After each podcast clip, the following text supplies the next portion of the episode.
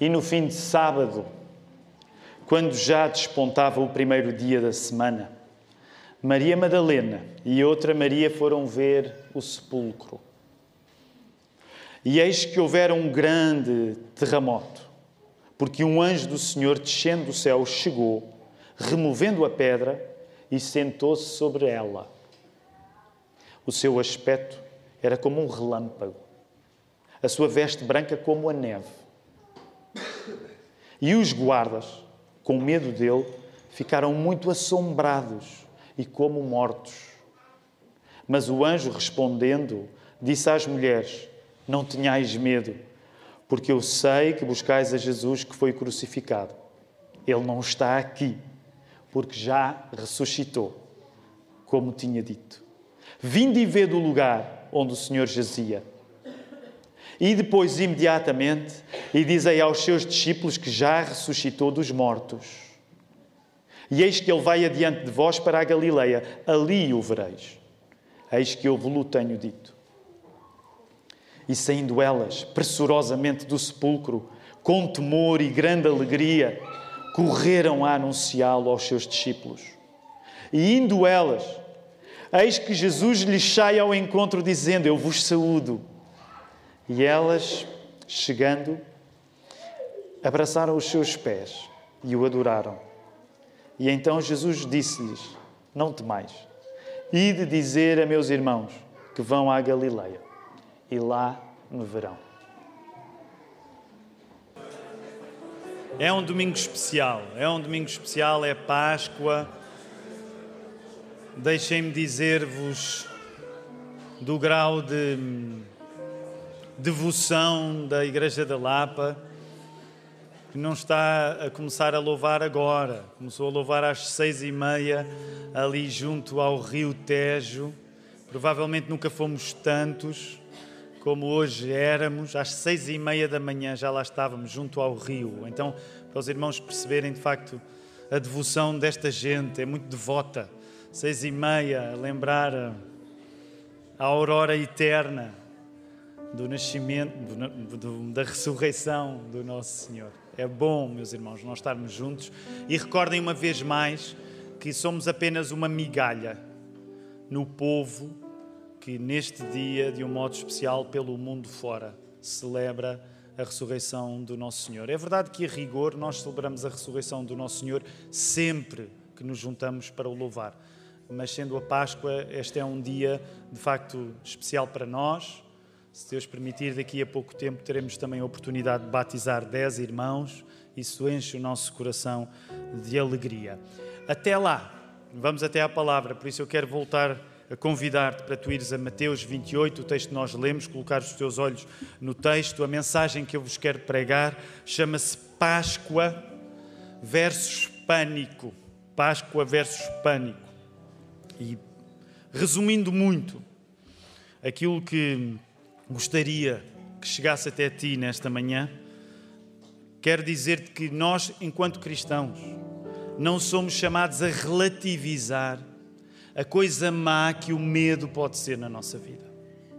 Ninguém é cristão por se tornar indiferente ao medo. E também, por outro lado, ninguém é cristão por idealizar a alegria. Portanto, nós não somos nem chamados a relativizar a coisa má que o medo pode ser, nem idealizar a alegria. Mas eu quero dizer-te, porque é essa a nossa convicção, que quando tu crês na ressurreição de Jesus, tu tens vida além do monopólio emocional que medo e alegria exercem sobre nós. Concordarias comigo? De um modo geral, a nossa vida é marcada ou por momentos em que nós nos sentimos muito alegres e só alegres, ou por momentos em que nós nos sentimos algo assustados e só assustados. O que eu gostaria que tu pudesses compreender nesta manhã é que quando nós somos tocados por aquilo que acontece no túmulo vazio, nós somos chamados a ter uma vida que vai além do monopólio do medo ou do monopólio da alegria. E essa é a mensagem que eu quero pregar para ti. Para isso, nós vamos orar ainda. Eu vou pedir à nossa irmã Fernanda, nossa diaconisa, para poder ainda orar pelas ofertas que foram levantadas e de seguida eu orarei também. Ó oh, Senhor, nós continuamos a levantar a nossa voz até Ti porque reconhecemos que precisamos de Ti para fazermos as coisas que Tu queres. A nossa carência de Ti é total.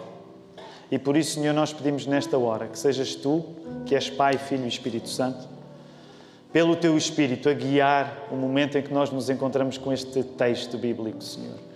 Que seja o nosso coração a ser guiado pelo Teu Espírito, a nossa cabeça. Ó Senhor, eh, livra-nos das distrações, ó Senhor, e que sejas Tu, de facto, a fazer com que a alegria com que entramos nesta casa de oração possa ser em dobro agora que vamos sair dela.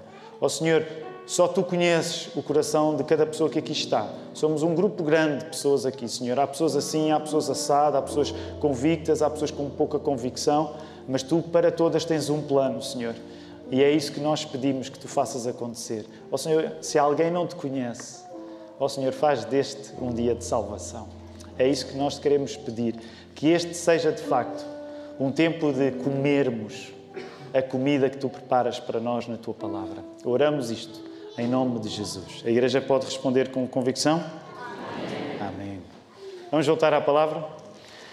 Meus irmãos, hum, quando a pessoa começa a ouvir algumas das mensagens anteriores de Páscoas passadas, hum, pregadas aqui na igreja, de facto há uma ênfase em quase todos os sermões pascais na nossa igreja. Eu não vou perguntar qual é essa ênfase neste momento, depois na quinta-feira nós poderemos falar uh, com mais detalhe acerca disto, mas se tu te colocares a ouvir as mensagens da Páscoa, por exemplo encontras na internet, e podes fazê-lo pelo menos a partir de 2015, talvez 2014, que as nossas mensagens podem ser encontradas na, na internet, há uma coisa que tu vais entender que aparece em qualquer sermão pregado na Igreja da Lapa no dia da Páscoa. E que coisa é essa? Essa ênfase é que a Páscoa é um dia de agitação. E é suposto que a agitação do dia da ressurreição do nosso Deus continua a acontecer para nós hoje. Então, essa é uma ênfase em todos os sermões pascais pregados neste púlpito nos últimos anos. É suposto que aquilo que parece até algo descontrolado no dia da ressurreição faça o mesmo tipo de padrão acontecer na tua vida. É suposto que a agitação daquele dia marque também hoje os dias que tu tens em 2023. Por isso, as pregações pascais nesta igreja tendem a sublinhar que uma fé que se baseia num túmulo vazio não corresponde muitas vezes à paz tradicional que nós idealizamos para a nossa vida. De um modo geral, todos nós gostamos de ter uma vida pacata, tranquila. E, e, deixa-me dizer-te, eu tenho de reconhecer quando abro a Bíblia para ler os textos da ressurreição, não é propriamente essa a tónica para aqueles que são transformados pela ressurreição de Jesus. Portanto, nesse sentido, nós temos de admitir que quando nós lemos os textos acerca da ressurreição, e não só, e depois a Bíblia toda, o resto do Novo Testamento, nós entendemos uma coisa interessante. As pessoas que acreditam na Páscoa as pessoas que acreditam na Páscoa, no sentido das pessoas que acreditam na ressurreição de Jesus, não têm só uma esperança de mudança que se aplica em relação à vida depois da morte. As pessoas que acreditam na ressurreição de Jesus têm já esta vida alterada, têm já esta vida agitada. Muitas vezes há aquela ideia de que o cristianismo pode ser apetecível porque diante do medo da morte, a pessoa ganha uma esperança de que alguma coisa depois vai correr bem. Foi para o céu a pessoa que morre, não é? E muitas vezes esta esperança pode até ser tida como uma coisa, algo infantil, mas que os cristãos têm. Mas deixa-me dizer-te, antes de tu pensares na vida diferente que vais ter quando acreditas na ressurreição de Jesus depois da morte, eu quero dizer-te que a tua vida já se vai tornar diferente aqui ainda quando tu acreditas em Jesus. Porque, da mesma maneira que as pessoas que estão a saber da ressurreição de Jesus estão a ficar agitadas, agitados ficamos nós, hoje, quando voltamos a confiar nele.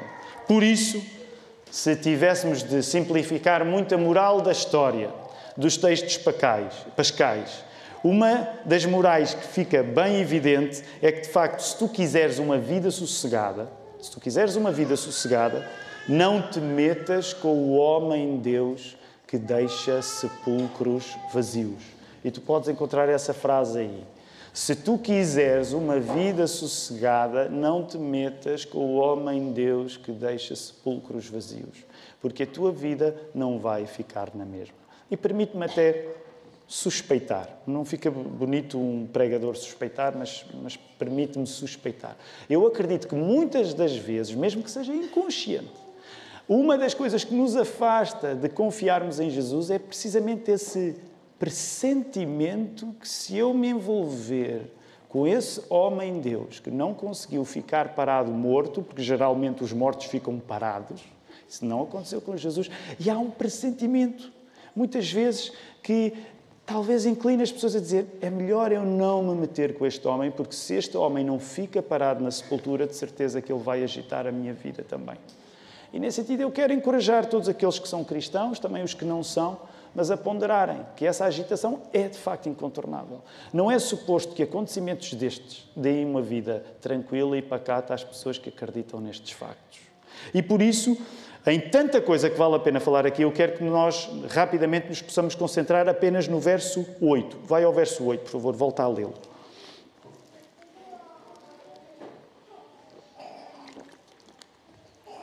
Retirando-se elas apressadamente do sepulcro, tomadas de medo e grande alegria, correram a anunciá-lo aos discípulos.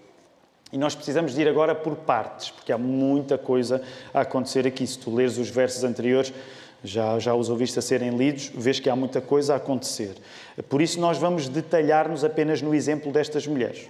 Maria Madalena e outra Maria. Maria Madalena e outra Maria estavam a ir até ao lugar da morte. Lembra-te. Nós ficamos sempre surpreendidos quando pensamos nestas mulheres. E eu acho que em todas as Páscoas não conseguimos não nos deslumbrar um pouco mais acerca do exemplo destas mulheres. Ah, e, e acabamos sempre a, a, reconhecer isto, não é? As mulheres dão um exemplo naquela hora que os homens não deram. As mulheres vão onde os homens não foram. E acabamos sempre a conversar um pouco acerca disto. Ainda esta semana, creio que falava com o Filipe e com o Marco acerca disto, não é? Geralmente, um homem, para fazer alguma coisa, ele precisa ter um plano. Eh, e ele precisa de acreditar que é possível a coisa que vai fazer acontecer. Eh, vocês não viram homens a ir ao sepulcro porque, não sei, agora é uma, uma pequena especulação, mas eles tinham uma ideia do quê? Que a pedra era muito pesada e que não era fácil rolá-la. E eu sei que os irmãos da igreja já ouviram eh, isto a ser dito muitas vezes aqui, mas vale a pena dizer: quando uma mulher está habitada por uma convicção, não é uma pedra que vai impedir, ok? E elas foram, não é. Não é um mais um, que igual a dois que vai impedir. E eu digo isto sinceramente, porque as mulheres mostram um empenho que os homens não mostraram. Os homens, por todas as razões aparentemente racionais, não se colocaram a fazer aquilo que as mulheres fazem. E reparem, isto vai mudar a vida das mulheres. Eu quero que tu mantenhas essa janela aberta. Reparem, a partir do facto estrondoso da ressurreição, e repara bem o que a ressurreição aqui em Mateus implica: mete um terremoto, mete um anjo do céu, mete uma pedra revirada, os soldados ficam, em algumas traduções, espavoridos e aquelas mulheres voam agora do sepulcro. E pensa nisto.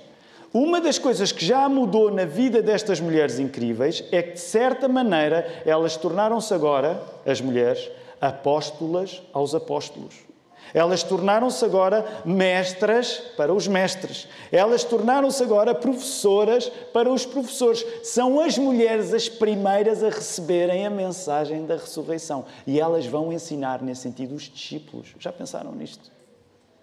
Já pensaram como no imediato a vida delas já mudou?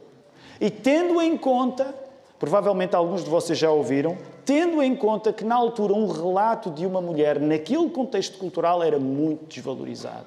E Jesus escolheu que estas mulheres fossem precisamente as primeiras testemunhas da ressurreição. Logo eu quero que tu ponderes nisto.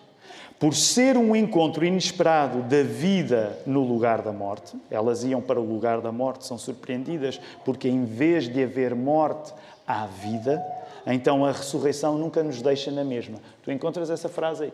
Isso é uma coisa que eu quero que tu consideres nesta manhã. De cada vez que num lugar de morte tu encontras vida, acredita que a tua vida não vai ser a mesma. E é isso que está em causa na ressurreição. Não é possível lidar com acontecimentos extraordinários destes para que tu fiques a mesma pessoa. O plano de Deus para ti, através de Jesus, não é que tu fiques a mesma pessoa, porque ninguém fica a mesma pessoa diante do Deus feito homem em Jesus. Quero, por isso, chamar a tua atenção num detalhe que caracteriza as mulheres. Volta aí ao verso 8. E há, uma coisa muito interessante no verso 8. Já no passado, noutras Páscoas, mencionámos isso e eu quero voltar a mencionar. Dependendo da tradução que, tu tens, por exemplo, numa tradução mais recente, diz as mulheres saíram depressa do sepulcro e repara como elas são caracterizadas. Amedrontadas, por exemplo, nesta tradução recente, e amedrontadas e, o que é que tens aí na tua Bíblia? E cheias de alegria. Como assim? Ou uma coisa ou outra. A nossa tendência hoje em 2023 é achar, não, ou eu estou amedrontado, ou eu tenho alegria. As duas coisas ao mesmo tempo, e é as duas coisas ao mesmo tempo que estão lá. É engraçado, porque, por exemplo, quando tu vais ao grego original, até podes calcular a palavra que serve para medo, porque ela hoje eh, está tão vulgarizada, está até banalizada. Alguém, alguém arrisca a palavra que está lá para medo, que dá origem a uma palavra que nós hoje usamos Uh, bastante fobia, é isso mesmo. Portanto, há caras de alegria e há fobia, as duas coisas ao mesmo tempo a acontecer nestas mulheres. Como é que se podem juntar estas duas coisas que hoje nos parecem tão contrárias? Como é que se podem juntar estas coisas que nos parecem hoje tão contrárias? Medo e alegria. Deixa-me sugerir-te uma pergunta melhor do que esta. Será que mais absurdo do que juntar medo à alegria não é a nossa mania de os separar sempre?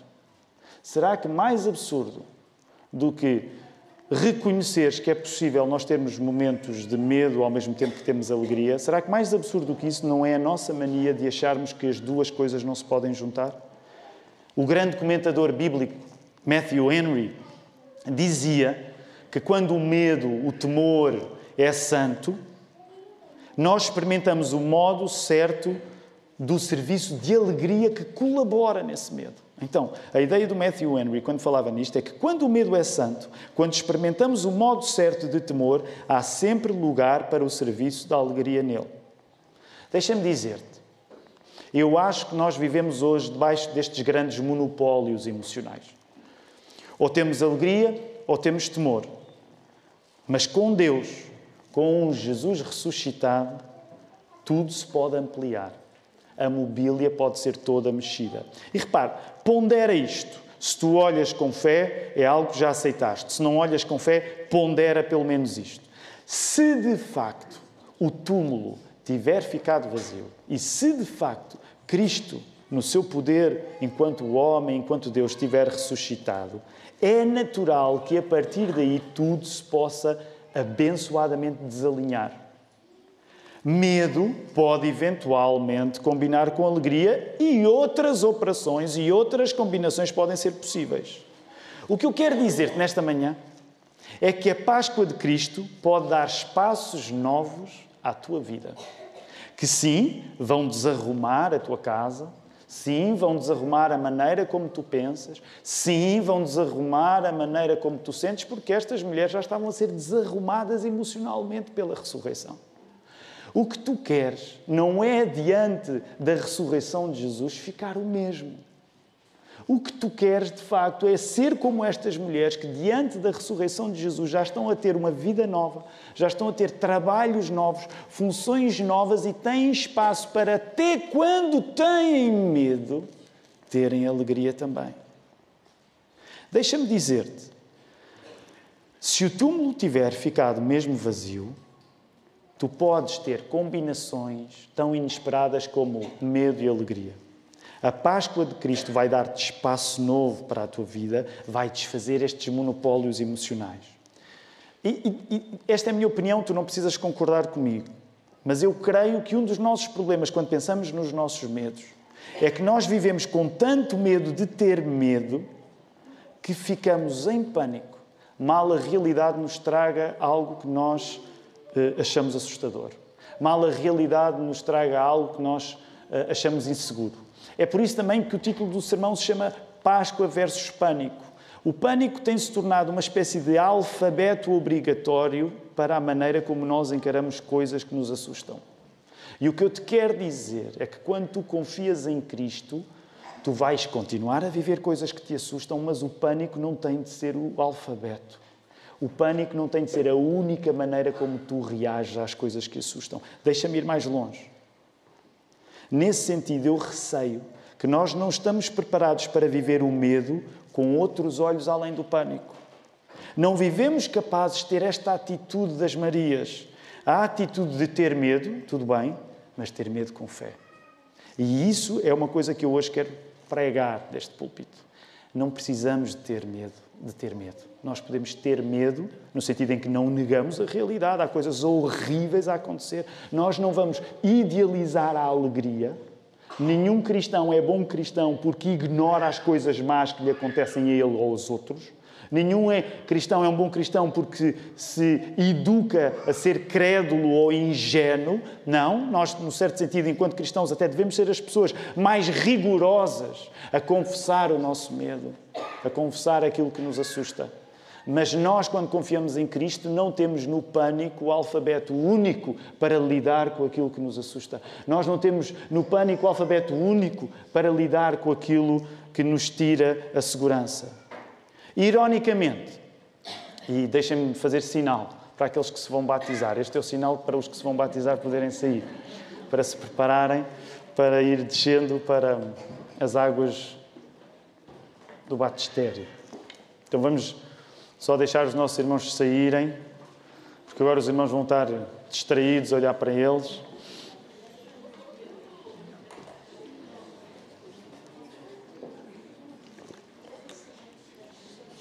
Aliás, enquanto os nossos irmãos saem, aproveito para fazer um, um convite, que, um, um, um, anúncio que ficou esquecido.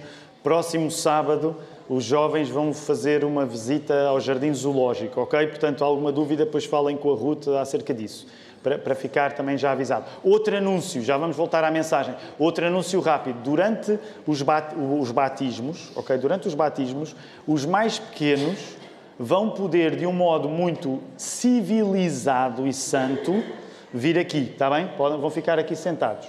É óbvio que há irmãos nossos que vão zelar para que a paz permaneça entre os pequenos, mas os pequenos, durante o batismo, vão poder vir para aqui, sentar-se aqui à frente, está bem? Portanto, pais, preparem-se para esse momento, encaminhem os vossos filhos uh, para que eles possam ter um acesso privilegiado também à, à perspectiva do batismo. Vamos voltar à mensagem, queridos irmãos, não se distraiam. Deixem-me dizer, ironicamente, nós vivemos com tanto medo do medo que até a nossa alegria se estraga nesse processo.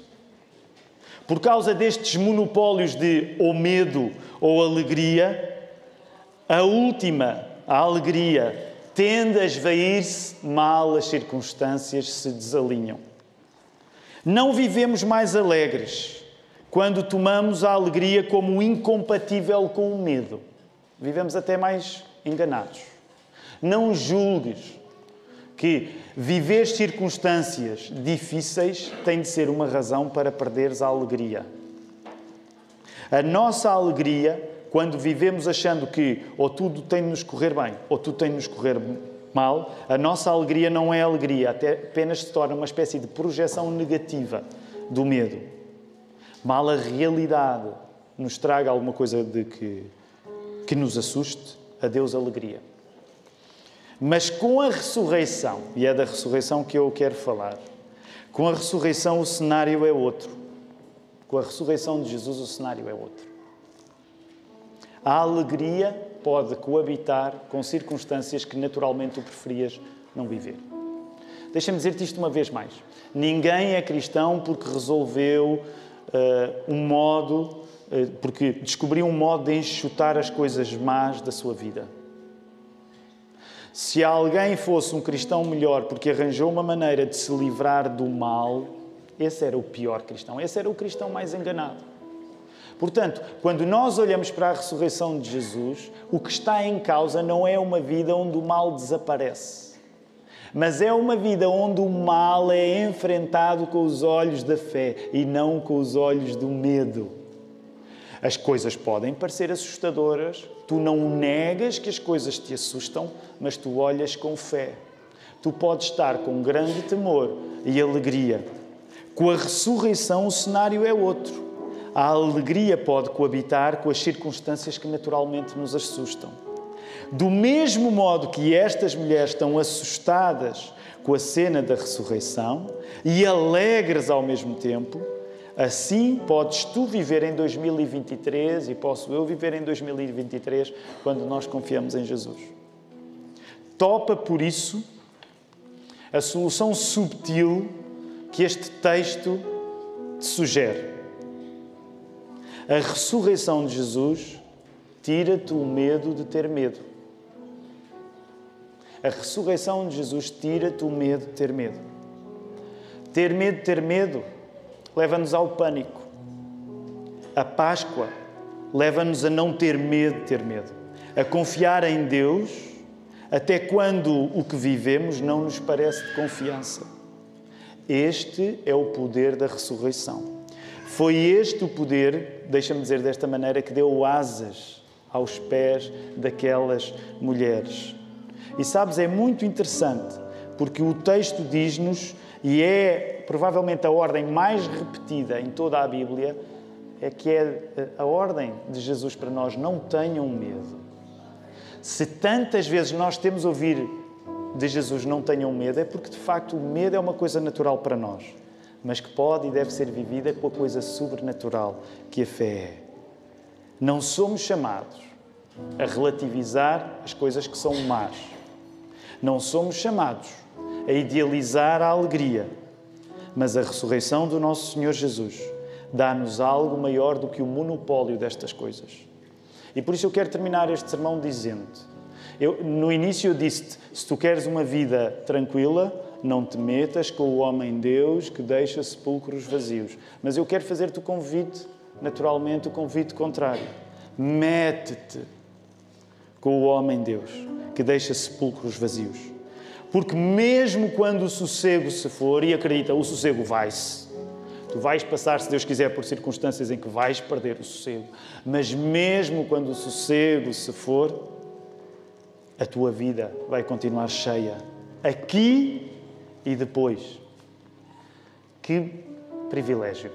É para nós hoje vermos pessoas que, através do batismo, proclamam não só a sua esperança, que um dia depois desta morte estarão com Jesus, mas que a mudança já começou aqui, nestas mesmas águas do batismo que simbolizam a morte e o nascimento para uma vida nova.